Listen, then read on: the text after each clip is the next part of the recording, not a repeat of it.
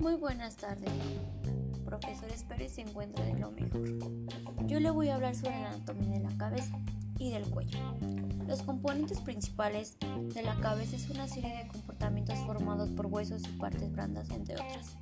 La cavidad craneal, los dos oídos, las dos órbitas, las dos cavidades nasales y la cavidad oral. La cavidad craneal es el comportamiento de un mayor tamaño y alberga el encéfalo y sus membranas asociadas, que son las maninges.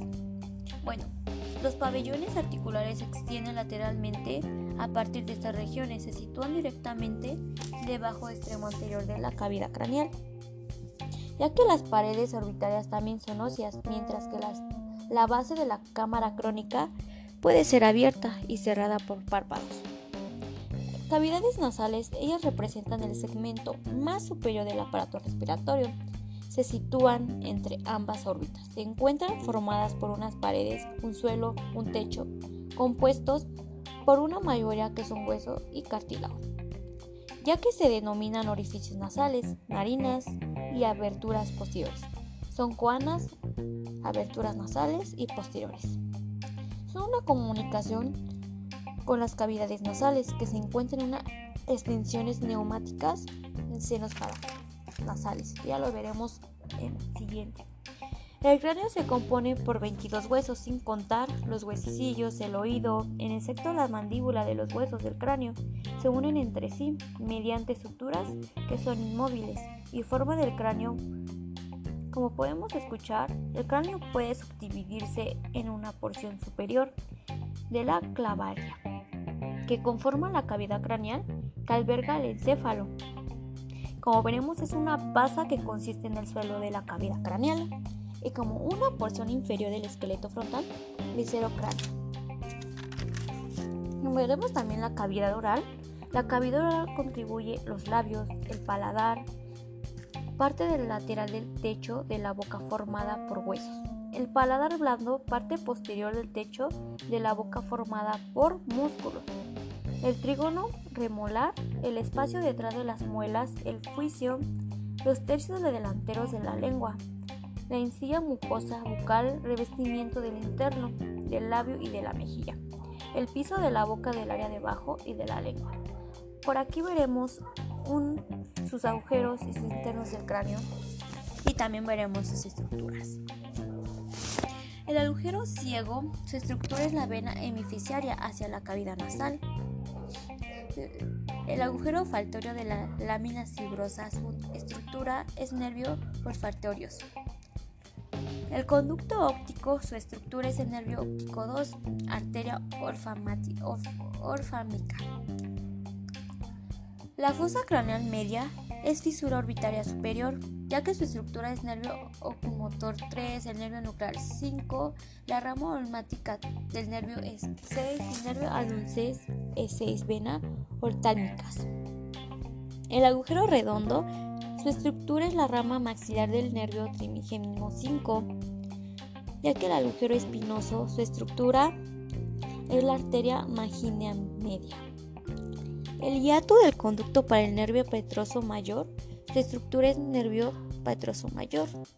Su hiato del conducto para el nervio petroso menor, así como lo escucharon en estructuras, también es el nervio petroso menor.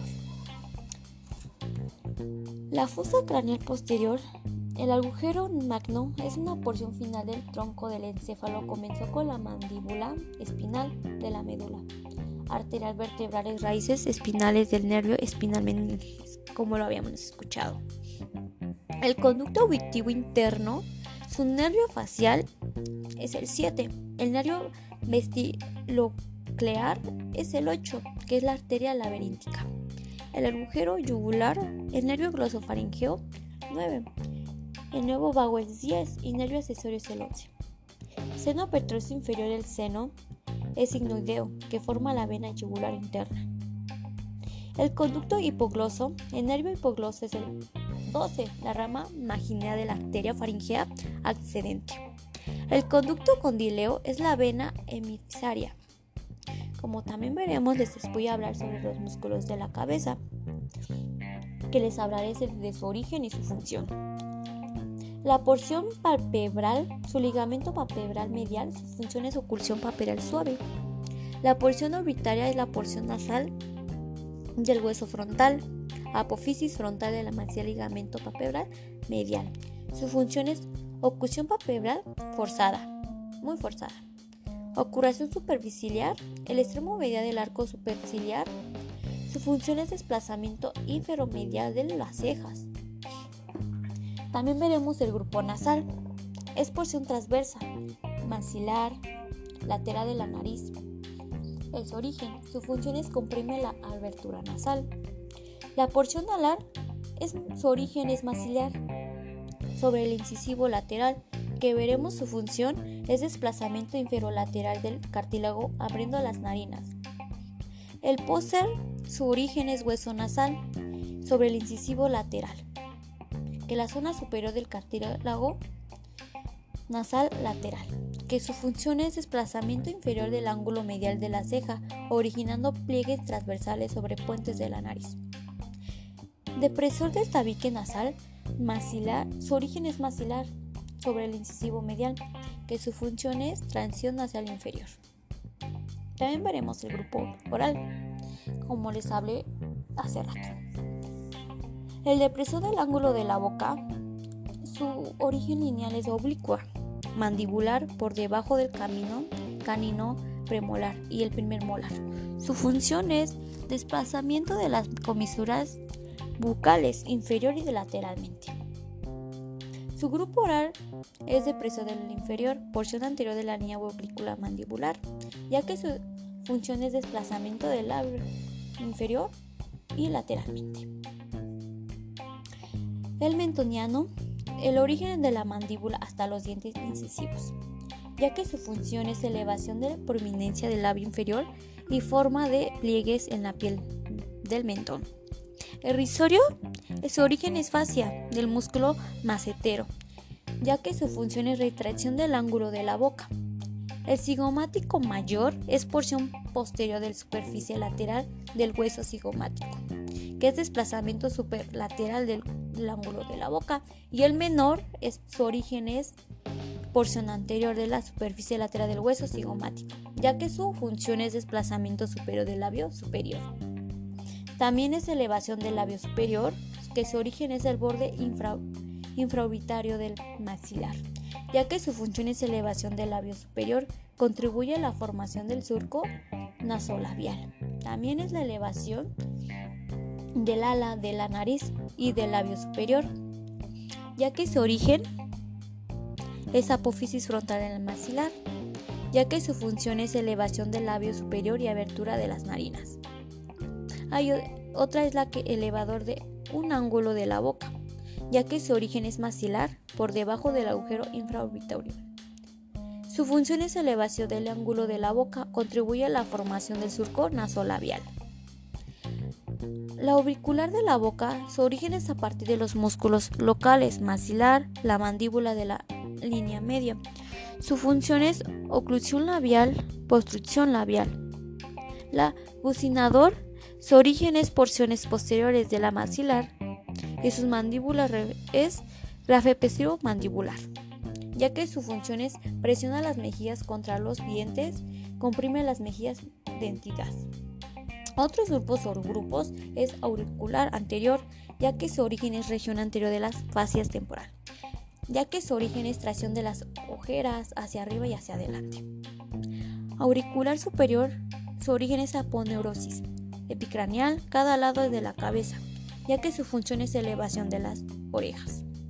Auricular posterior, su apófisis mastoideo es del hueso temporal, ya que su función es tracción de las orejas hacia arriba y hacia atrás ya que occitofrontal es la piel de las cejas, que es vientre frontal, su origen es piel de las cejas, y su función es formación de pliegues frontales y eleva las cejas. Vientre occipital, su origen es porción lateral de la línea nucal superior del hueso occipital, apófisis mastoideo y del hueso temporal, ya que su función es atracción posterior del cuerpo y del cabelludo. Eso sería todo sobre, sobre la anatomía de, la cabeza. Ahora veremos sobre el cuello.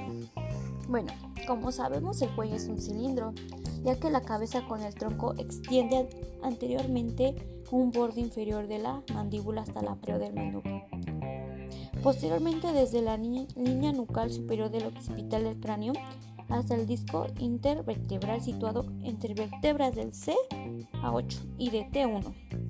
Adentro del cuerpo existen cuatro comportamientos que organizan longitudinalmente, que son los que veremos. Uno es el comportamiento visceral anterior y contiene partes y sistemas respiratorios y digestivos y varias glándulas endocrinas.